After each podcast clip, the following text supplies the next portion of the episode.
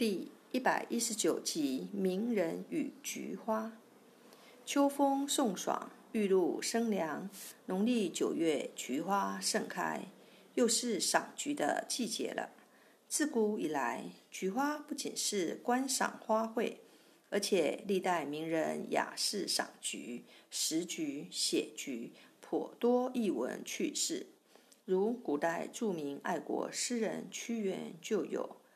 朝饮木兰之坠露兮，夕餐秋菊之落英的诗句，从一个侧面肯定了菊花的功绩。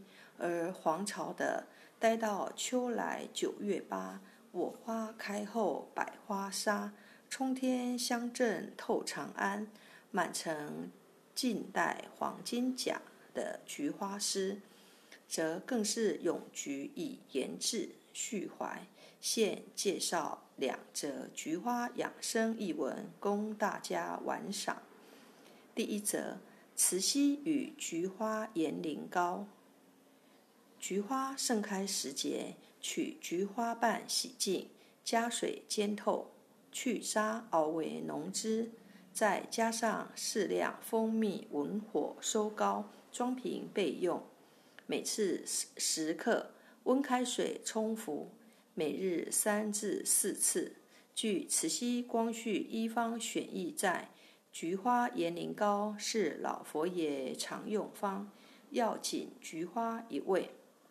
本草秘录谓，菊花有野种、家种之分，其实皆感金水之精阴而生者也。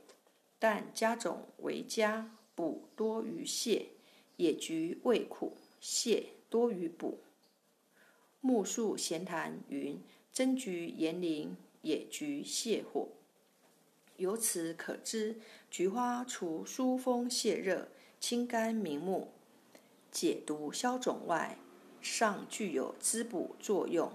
只是不可择以进宫，故多制成膏剂使用。据宫廷医案记载。慈禧肝经有火，胃肺积热，又借茂茂之年，故服用补泻兼施的菊花延龄膏，可谓一举数得。第二则，陆游与菊花枕。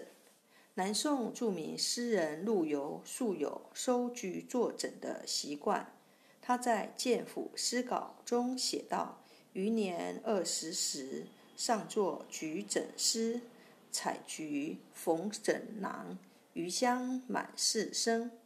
此后的偶复采菊缝枕囊，凄然有感。诗中也写道：采得菊花作枕囊，曲屏深晃闷幽香，唤回四十三年梦。